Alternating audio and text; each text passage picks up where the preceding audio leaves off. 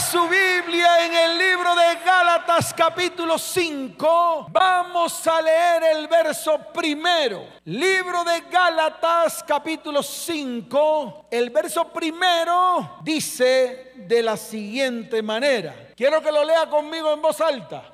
Estad pues firmes en la libertad con que Cristo nos hizo libres y no estéis otra vez sujetos al yugo de esclavitud. Amén y amén. ¿Cuántos dicen amén?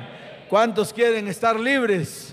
Levanta su mano haga una oración y dígale, Señor, hoy es el día de mi libertad en todas las áreas de mi vida. Y esta libertad afecta a mis hijos a mis nietos, a mis bisnietos, en el nombre de Jesús. Y el pueblo dice, ¿cómo dice el pueblo? Dele fuerte ese aplauso al que vive por los siglos de los siglos.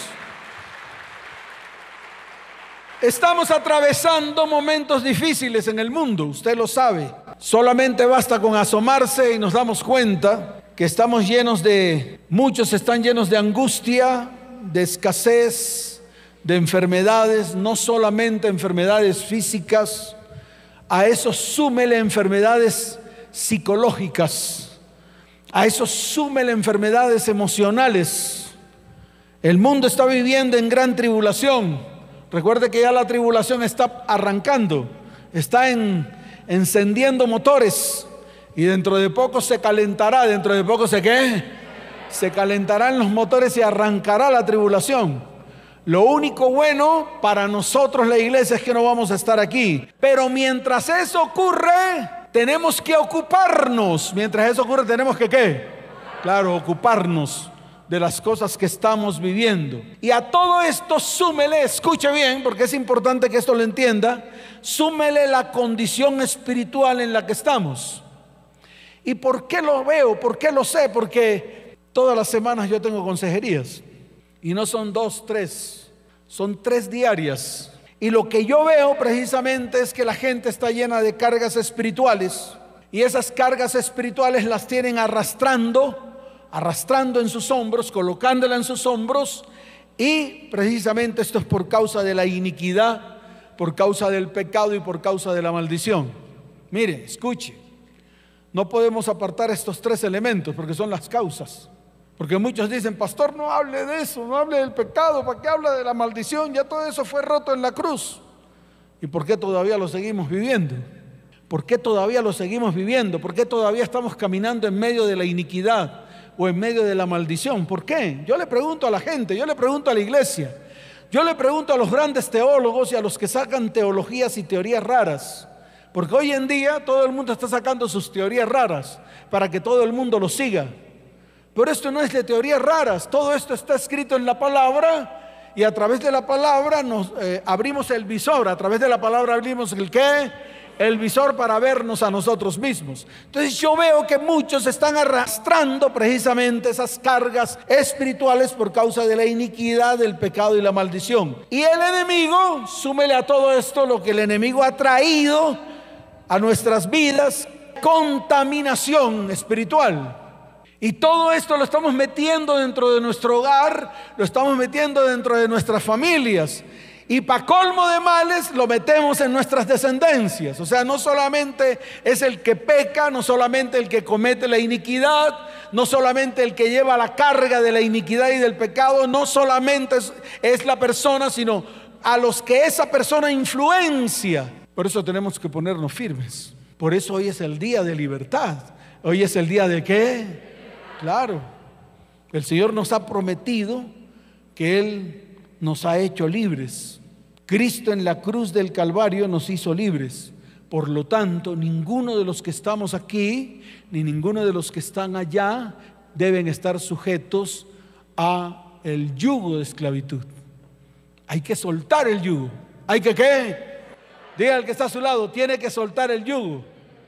Diga al que está al otro lado, tiene que soltar el yugo cualquiera que se sea, cualquiera que sea el yugo, cualquiera que sea la opresión, cualquiera que sea, hay que soltarla. hay que llevarla a la cruz. Hay que permitir que Cristo la destruya en la cruz del Calvario hoy. ¿Cuándo? Dígalo fuerte, ¿cuándo? Hoy. Por eso íbamos a ser libres. ¿Cuántos lo creen? El Señor se merece un aplauso.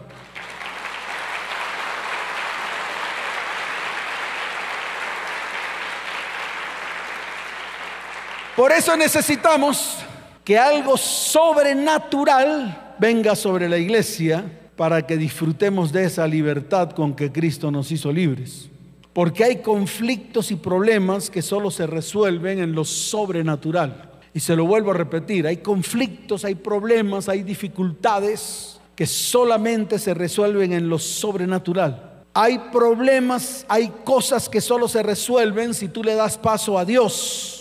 Si Dios no interviene, nunca van a resolverse. Por lo tanto, hoy les traigo una buena noticia. Por lo tanto, si Dios nos ha dado promesas, si Él lo ha dicho o si Él ha dicho que lo hará, entonces nosotros lo único que vamos a hacer es creer que Él lo hará. ¿Cuántos dicen amén? Listo. Hoy vamos a colocar todas las cargas en la cruz. Todas. Hoy vamos a colocar todo pecado en la cruz. Todos. Hoy vamos a colocar toda maldición en la cruz. Todas. Hoy vamos a colocar toda iniquidad en la cruz. Todas. Pero escuche bien. Para poder hacerlo hay que romper el argumento. ¿Qué hay que hacer? Yo no escuché. ¿Qué hay que hacer? Muy bien.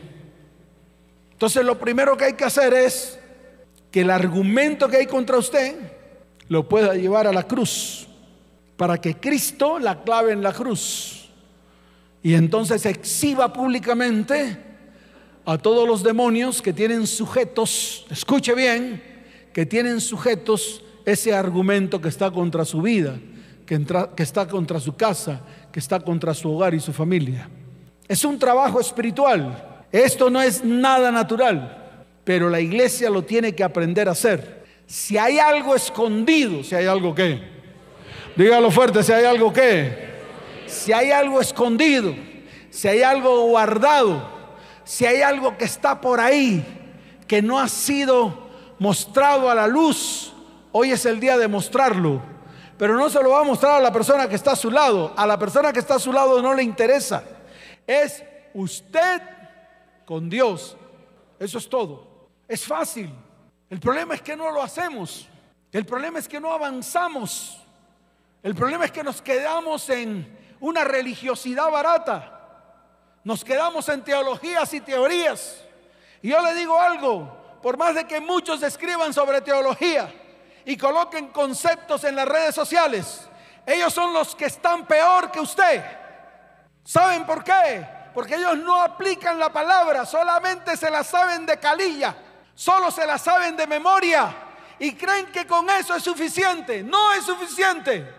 La iglesia se tiene que levantar con el poder con que Cristo, o ese poder y esa autoridad que Cristo le entregó a la iglesia. Y la iglesia no puede estar más sujeta al enemigo. ¿Cuántos dicen amén? Ese es el tiempo en el cual nos vamos a sujetar a la máxima autoridad de la iglesia, Jesucristo. Y cuando usted se sujeta a Jesucristo, la autoridad de Él se la pasa a usted como iglesia. Y usted ejerce la autoridad sobre todo principado, sobre toda potestad, sobre toda hueste de maldad, sobre todo poder de las tinieblas que se levanta en contra de su vida, su casa, su hogar, su familia y su descendencia. ¿Cuántos dicen amén? Dele fuerte ese aplauso al que vive. En la cruz del Calvario, escuche bien, Cristo logró romper la condenación para el alma humana. Entonces no estamos en condenación, porque en la cruz Cristo logró romper esa condenación. El Señor lo hizo todo. Mire, si usted observa la espalda de Jesús, cuando murió en la cruz del Calvario, dice la palabra que era una sola podrida llaga. ¿Era una sola qué? Podrida llaga, sin suavizar y sin vendar. En esa podrida llaga en la cruz del Calvario, Cristo llevó completamente su enfermedad. En esa corona de espinas Cristo llevó su maldición. En esos clavos todos los argumentos que habían contra usted, Cristo los exhibió públicamente. Exhibió demonios, espíritus inmundos, todo lo que lo ataca a usted está clavado en la cruz. ¿Cuántos dicen amén? Cristo cargó la iniquidad y el pecado del hombre para que fuésemos libres de toda maldición. Libres de toda maldición y de toda iniquidad. La iniquidad, escuche bien, es ese cordón, es como un cordón, es como un tubo, que dependiendo de toda la carga de la iniquidad que vinieron de parte de nuestros ascendientes y que llega a nosotros por ese cordón, imagínese un cordón umbilical, que está recibiendo por medio de ese cordón todo ese alimento espiritual. Entonces imagíneselo. Yo quiero que usted lo mire Usted viene de una ascendencia que cometió pecados, iniquidades, hizo transgresiones contra Dios. Vinimos de una ascendencia donde se practicaba la idolatría. Le ayudábamos a Dios con la brujería y la hechicería. Le ayudábamos, yo le ayudaba a Dios con la brujería y hechicería. Mi mamá decía, Luisito, es que yo voy donde el brujo para ayudar a Dios. Y yo lo creía porque era un niño de ocho años. Cuando conocí la luz del Evangelio fue que me di cuenta que mi mamá me dijo mentiras toda la vida que yo no puedo ayudar a Dios con cosas que no tienen nada que ver con Él, que además Él aborrece. Porque eso es lo que creemos. Creemos que los ídolos que colocamos frente a nosotros nos van a ayudar. Eso lo creíamos antes. Entonces nos postrábamos ante los ídolos, le prendíamos velitas, le echábamos la monedita. Entonces, claro, yo me inclinaba ante el ídolo, adoraba. Y luego le prendía una velita, la velita me costaba yo no sé cuánto, cinco centavos. Y luego cogía el centavo que mi mamá me regalaba y lo echaba ahí. Y ese era el ritual.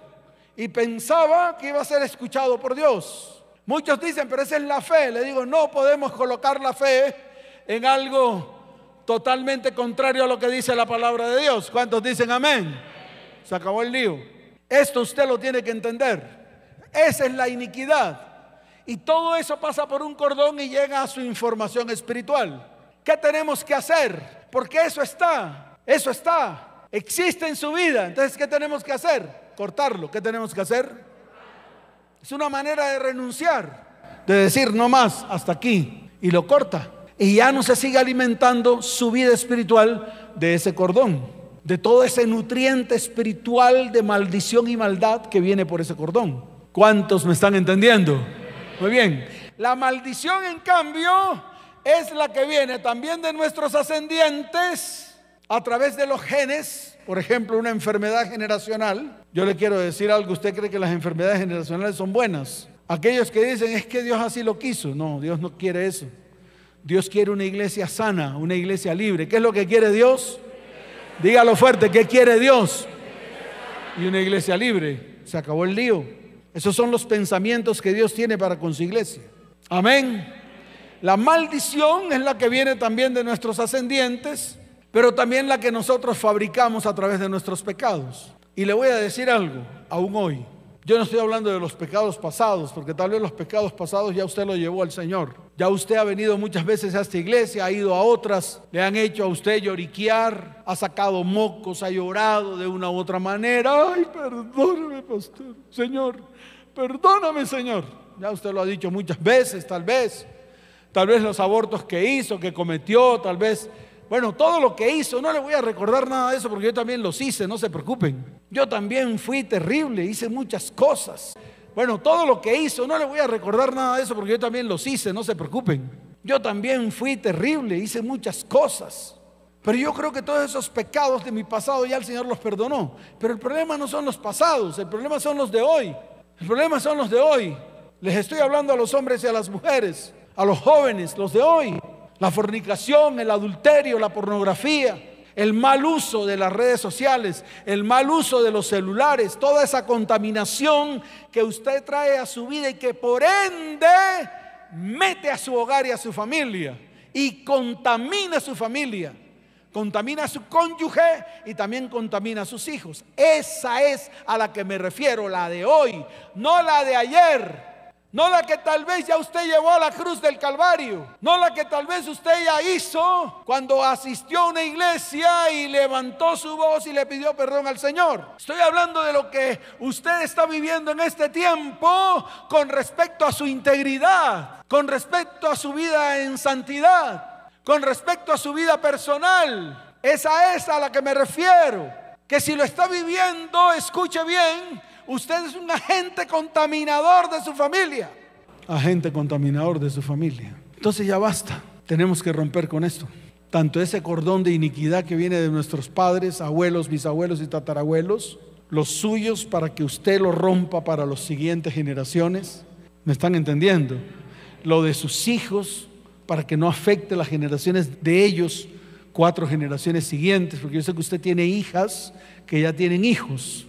Tal vez los bebés que están en brazos no podrán hacerlo, pero usted como mamá sí puede hacerlo. Si hay abuelitas y abuelitos acá, qué bueno que lo corten acá y que corten la de sus hijos, para que sus hijos corten la de sus nietos. Eso es lo que hay que hacer. Algunos dicen que no. Algunos creen que el cristianismo es de larín larán. No, ya eso lo hizo Cristo en la cruz. Sí, pero usted los tiene que reconocer. Es que lo primero que usted tiene que reconocer es que usted es un deudor. Y que hubo alguien que pagó su deuda. Hubo alguien que qué. Claro, porque sin deudor no hay deuda. Y sin deuda no hay quien pague. Entonces la obra de Cristo es infructuosa. Y eso es lo que yo quiero que usted entienda. Entonces lo primero que tenemos que hacer es reconocer que somos deudores. ¿Para qué? Para que Cristo pague nuestra deuda. Él se convierte en deudor nuestro. ¿Se convierte en qué? Claro, lo reemplaza usted, Él paga la deuda. Ya Él la pagó en la cruz del Calvario. ¿Cuántos dicen amén? Muy bien, ¿ya entendió? Y no le abra tanto el oído a cantidad de mentirosos, carretilleros, que son instrumentos del diablo para llevar a la iglesia a la perdición, no a la salvación. Por eso, escuche bien, el Evangelio es el anuncio de las buenas nuevas. Y estas son las buenas nuevas. Esto fue lo que vino a hacer Jesús en la cruz del Calvario. Y este es nuestro fundamento. No hay otro fundamento. El fundamento fue lo que vino a hacer el Señor. Cuando Él se paró frente a todos, abrió el libro y dijo, hoy se ha cumplido lo que está escrito en este libro. Y dijo, el Espíritu del Señor está sobre mí porque me ungió el Señor y me envió para, o me ha enviado para, dos puntos, ahí está. Eso fue lo que hizo Cristo en la cruz del Calvario por ti, por mí. Ahora vamos a creerlo, vamos a accionarlo, vamos a ponerle motor. ¿Qué vamos a ponerle? Claro, pongámosle motor. Y ya dejemos de estar comiendo del árbol de la ciencia del bien y del mal. Ahora comencemos a comer del árbol de la vida. ¿Qué vamos a comenzar a comer? Esa es la invitación que le hago hoy. Deje de estar comiendo del árbol del conocimiento. Mire, a Adán y Eva le pasó eso. Adán y Eva porque ahorita voy a ir a Génesis capítulo 3, Adán y Eva, cuando fueron colocados en el jardín, en el huerto del Edén, pastor, ¿por qué se va tan lejos? Tengo que mencionar la base, porque si no menciono la base, entonces, ¿de qué me cuelgo? A ver, ¿cómo hago yo para explicarle a usted la obra redentora de Cristo si no voy al comienzo?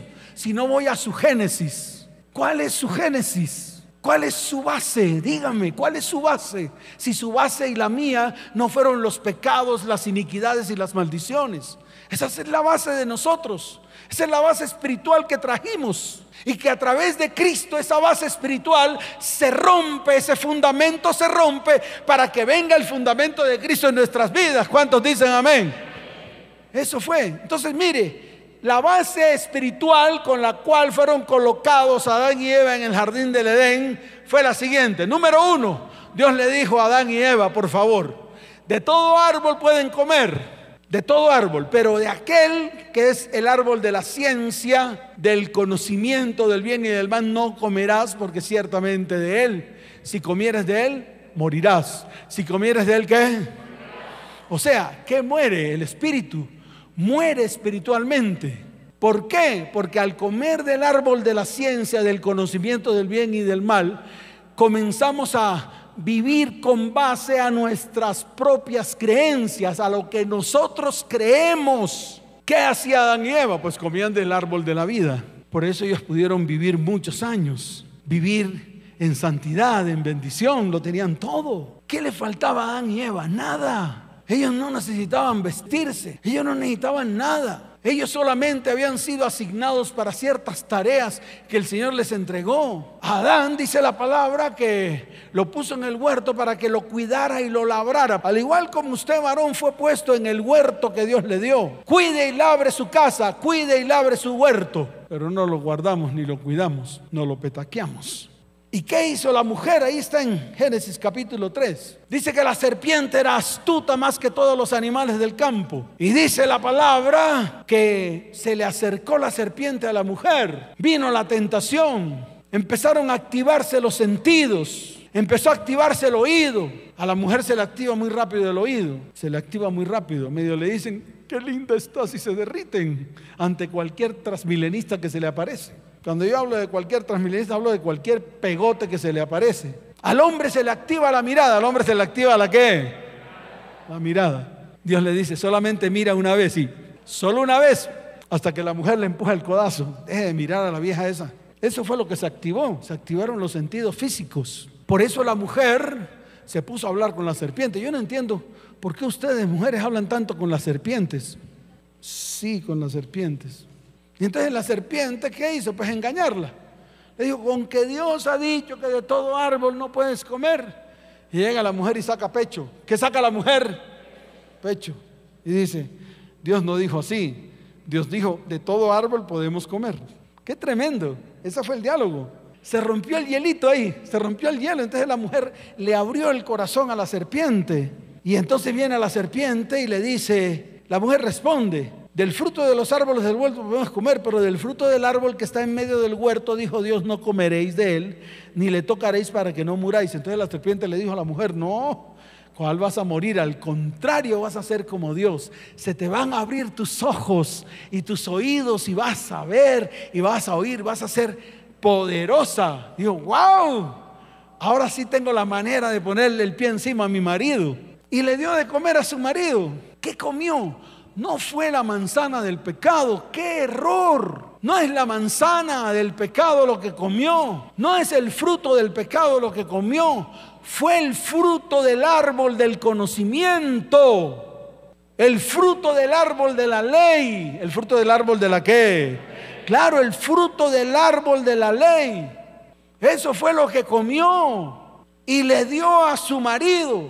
Y su marido también comió del árbol del conocimiento, el árbol de la ley, el fruto de la ley. El fruto de la ley, la cual le decía que lo que estaban haciendo era pecado. Y si lo que estaban haciendo estaba transgrediendo la ley, entonces ellos iban a condenación. ¿Iban a qué? Claro, porque habían transgredido la ley. Ya sabían que habían pecado. Por eso se escondieron. ¿Qué hizo Adán y Eva? Claro, se escondieron, porque ya sabían que habían hecho algo malo delante de los ojos de Dios. Ya el conocimiento había llegado a su mente y a su corazón.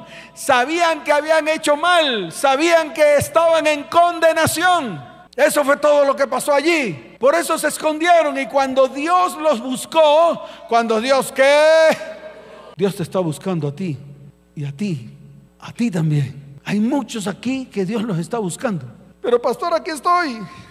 Es que no te está buscando en un lugar, en un lugar físico. No te está buscando con las coordenadas de, Google Maps. No, te está buscando porque estás alejado del propósito, porque estás torcido. Te está buscando para ponerte nuevamente en el camino en el cual te tiene que colocar. Te está buscando para volverte a dar el propósito que un día perdiste por estar desviado. Eso fue lo que pasó con Adán y Eva. ¿Dónde estás? Y sale Adán, aquí estoy. Eso es lo que hacemos. ¿Por qué cree que la gente no viene a la iglesia? ¿Por qué cree que la gente no viene a Dios? Porque saben que están en, están en maldad y en pecado. Saben que están en iniquidad y en maldición. Ellos lo saben. El mundo sabe cómo está. El mundo conoce su condición. Y la iglesia también conoce su condición. Por eso nosotros somos diferencia. A diferencia del mundo que no viene a Dios, nosotros tenemos a dónde ir, nosotros tenemos que, dígalo fuerte, nosotros tenemos que. Tenemos un Padre a donde ir. Tenemos a alguien que extiende la mano de misericordia y de bondad y nos vuelve a rescatar. Esa es la ventaja que tenemos con respecto al mundo. El mundo no sabe a dónde ir. Nosotros sí sabemos a dónde ir. Por eso Dios buscó a Adán y le preguntó, ¿dónde estás? No era que no supiera que estaba ahí escondido detrás de los matorrales. Claro que sí sabía dónde estaba. Lo quería rescatar del camino errado donde se había metido, del propósito errado al cual estaba sostenido por causa de lo que hicieron mal. Pero ellos supieron que hicieron mal, ¿sabe por qué? Se lo voy a decir, porque conocieron, porque adquirieron el conocimiento. Amén. ¿Cuántos dicen amén? Dele fuerte ese aplauso al Señor.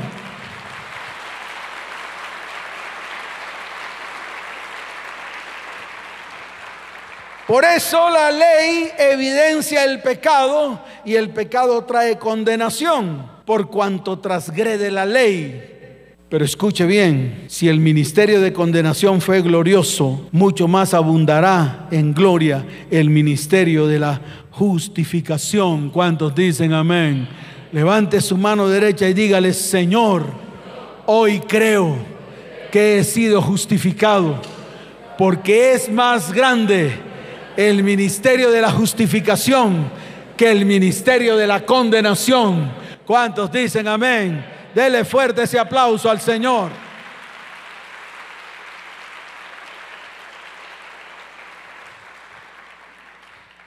Escuche, ¿qué hace Satanás?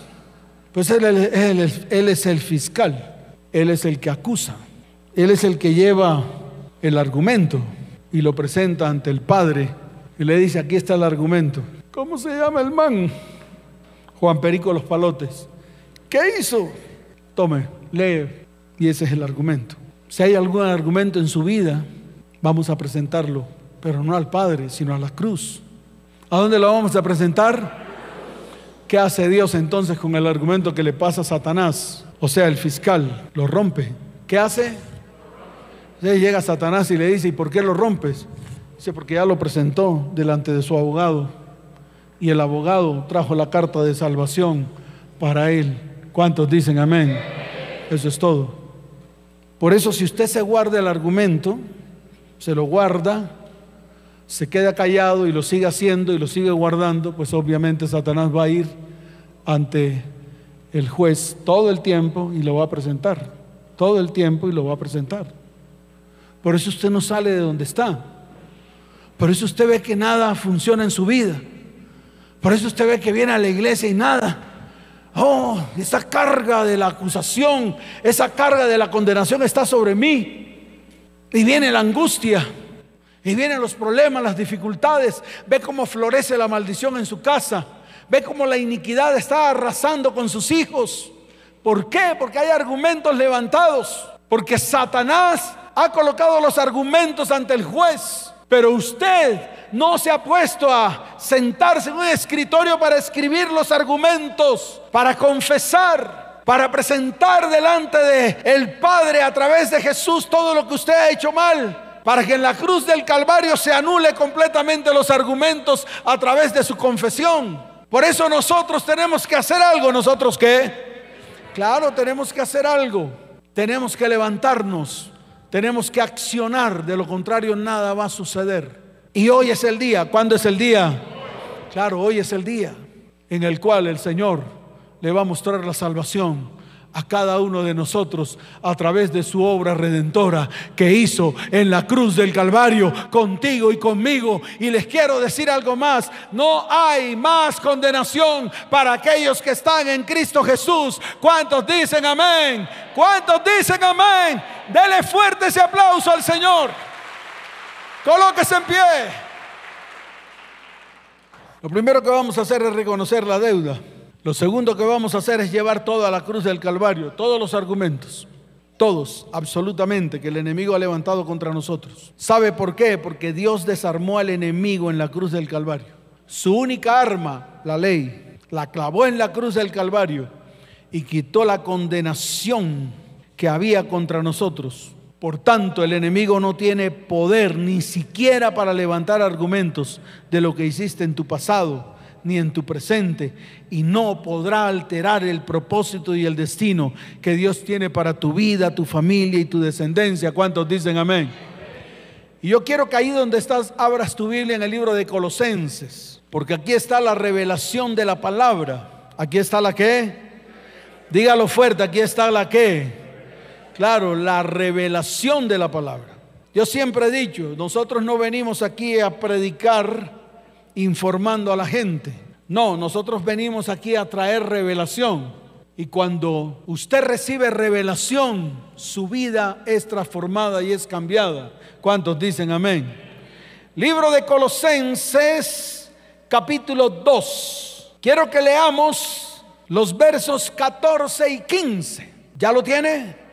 Muy bien, yo quiero que le ponga cacumen a esta palabra, porque esta palabra es de mucha revelación. Yo quiero que lo lea en voz alta, dice la palabra del Señor.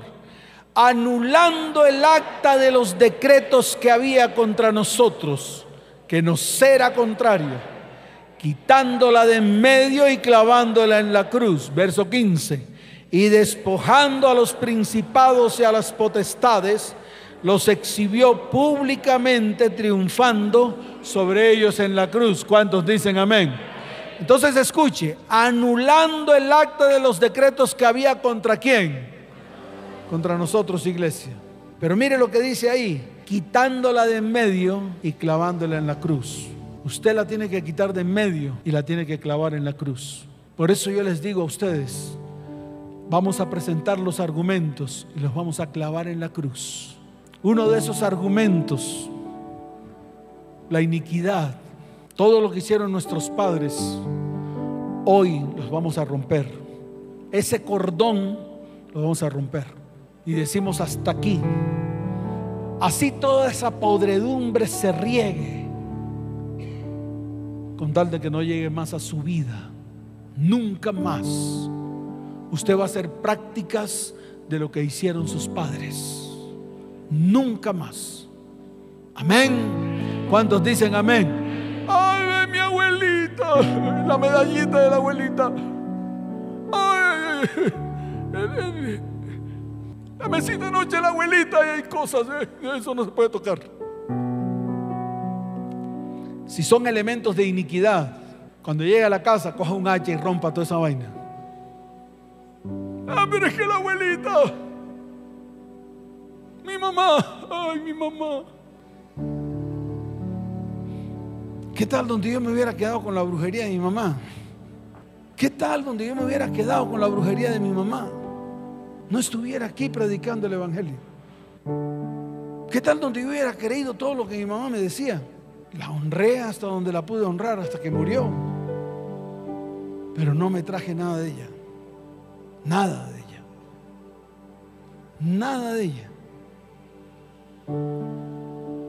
Entonces usted tiene que romper con eso. Así sean los recuerdos más valiosos. Una vez fuimos a hacer una ofrenda de paz y cogimos una, un monigote, un monigote azul y blanco. Y le dimos balín a ese monigote, cogimos un hacha, cogimos martillo, no se rompía. Le encendimos candela y no se quemaba. Dice, wow, esos ídolos son berracos son duros de arrancar, son duros de qué? Y es lo que más Dios aborrece. El pecado, la iniquidad, la fornicación, el adulterio. Dios aborrece todo eso. ¿Y qué hacemos cargando eso? ¿Por qué más bien no lo llevamos a la cruz? Mire lo que dice el verso 15. Y despojando a los principados y a las potestades, los exhibió públicamente. Escuche bien, ahorita que usted tome los argumentos y los coloque en la cruz, Él los va a exhibir públicamente. Todos esos argumentos que son demonios inmundos que han atacado su vida. Toda la pornografía. ¿Usted cree que esa, la pornografía es algo qué? Es algo espiritual. ¿Usted cree que su fornicación, su masturbación, su adulterio, eso qué es? Eso es espiritual, son espíritus inmundos, son demonios. Jesús lo dejó escrito en la palabra. Lo que pasa es que nosotros, ese evangelio, ya no nos importa porque somos modernos. ¿Cuáles modernos ni qué rábanos? ¿Quién ha dicho que el modernismo acabó con el Evangelio? El Evangelio sigue siendo el Evangelio. Y tiene poder para, para en nuestras vidas. Tiene poder en nuestras vidas. ¿Cuántos dicen amén?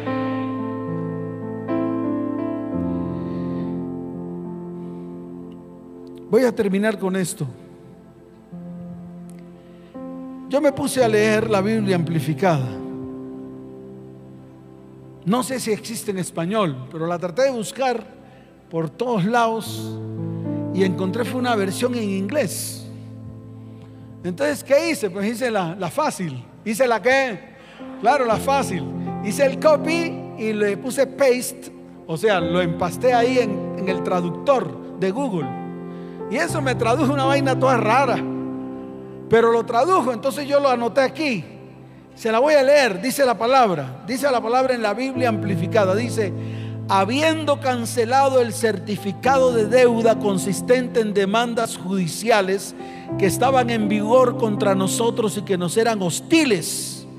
Este certificado lo ha dejado de lejos, lo ha quitado por completo clavándola en la cruz desarmó a los gobernantes y a las autoridades, a las fuerzas sobrenaturales del mal que obraban contra nosotros e hizo un ejemplo público exhibiéndolos públicamente habiendo triunfado sobre ellos en la cruz del Calvario. ¿Cuántos dicen amén?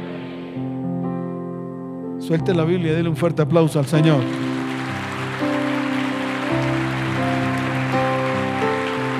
Biblia amplificada. Si usted hoy lleva esos decretos, esos argumentos a la cruz, déjeme decirle algo, que ninguna acusación ni ninguna condenación hay contra usted. ¿Cuántos dicen amén?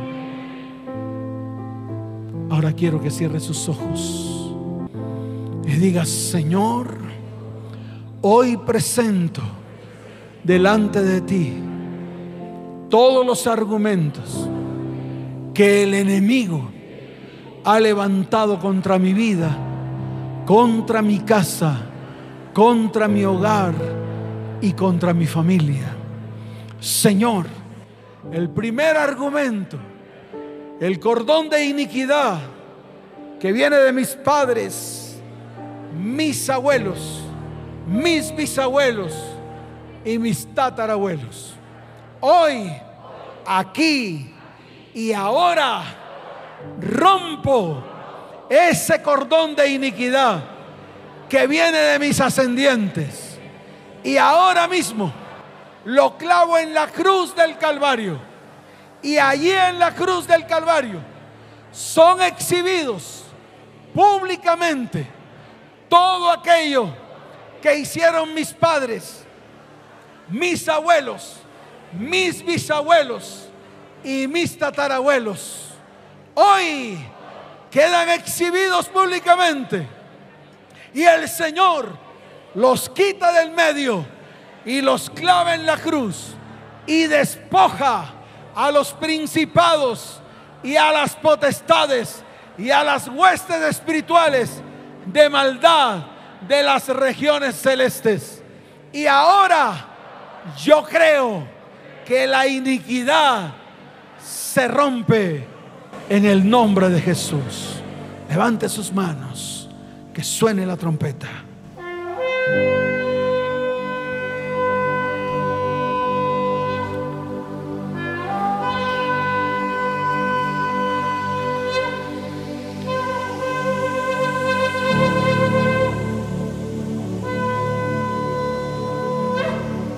Señor, hoy levanto mi voz para orar. Solo levante sus manos al cielo y reciba. Reciba. Padre, yo te pido que tu espíritu sea derramado sobre cada vida.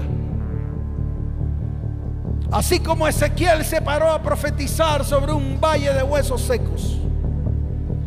Hoy levanto mi voz. Pueblo, Oíd palabra de Jehová.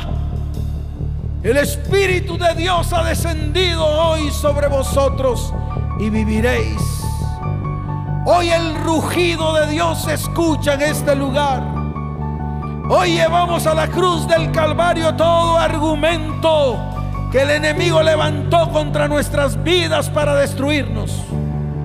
Pero está escrito, toda acta de decretos que había contra nosotros ha sido anulada. Todo lo que no era, nos era contrario, la hemos quitado de en medio y la hemos clavado en la cruz.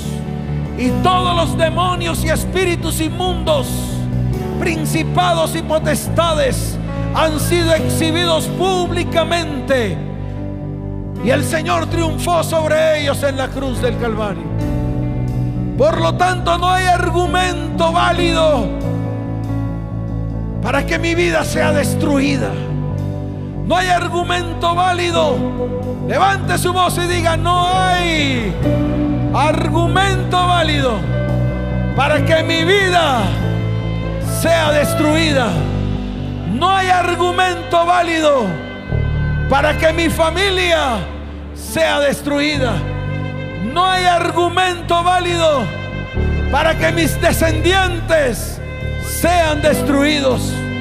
Porque ciertamente Cristo pagó mi deuda. Diga, Cristo pagó mi deuda y pagó la deuda de mi familia y de mis descendientes. Por lo tanto, hoy es un día de libertad. Hoy mis hijos, mis nietos, mis bisnietos y todos mis descendientes son libres, son libres de toda acusación y de toda condenación. Porque no es por una simple oración que somos salvos. Es por el poder del Espíritu de Dios que está en medio de nosotros, que rompe la iniquidad, la maldición y el pecado de mi vida, de mi casa, de mi hogar y de mi descendencia. Levanta tus manos al cielo. Hoy profetizo al Espíritu. Levante sus manos. Es un día de libertad. Y no sé qué va a ocurrir en su vida. Pero sé que el Espíritu de Dios está en este lugar. Por eso hoy profetizo al Espíritu y digo al Espíritu, Espíritu, ven de los cuatro vientos y sopla sobre nosotros. Y nosotros viviremos. Seremos libres de la condenación, de la maldición y de la destrucción. Espíritu, rompe el cordón de iniquidad que viene de nuestros ascendientes. Rompe la maldición que viene sobre nuestras vidas o que vino sobre nuestras vidas por autoridades espirituales. Quita toda enfermedad generacional, rompe la ruina y la escasez. Porque no hay argumentos que se levanten contra nosotros. Porque Cristo los clavó en la cruz del Calvario. Por tal razón el Espíritu de Dios está en medio de nosotros y viviremos. Levante su voz y diga, hoy el Espíritu de Dios está en nosotros y viviremos. Y hoy sabemos que tú eres el Señor nuestro Dios, que has hablado y lo has hecho en mi vida, en mi casa, en mi hogar, en mi familia y en mi descendencia. Va a colocar su mano sobre sus hijos. Y si tiene nietos sobre sus nietos. Y si tiene bisnietos sobre sus bisnietos. Porque hoy es un día de libertad. Ahí donde está, profetice sobre ellos. Y dígales, hoy eres libre de toda condenación. Diga, hoy eres libre de toda condenación. No hay condenación para aquellos que estamos en Cristo Jesús. Hoy es el día de la ruptura de toda condenación sobre la iglesia, sobre los hijos de Dios, sobre los que hemos creído. Levante sus manos al cielo.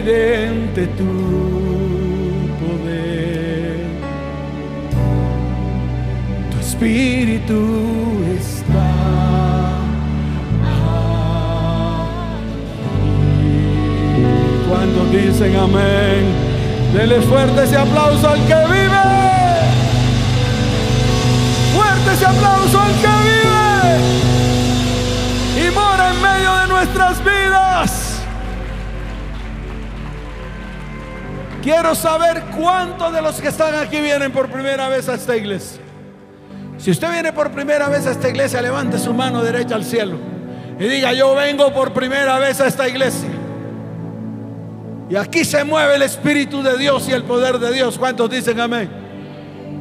Yo quiero que las personas que levantaron su mano así vengan aquí al frente.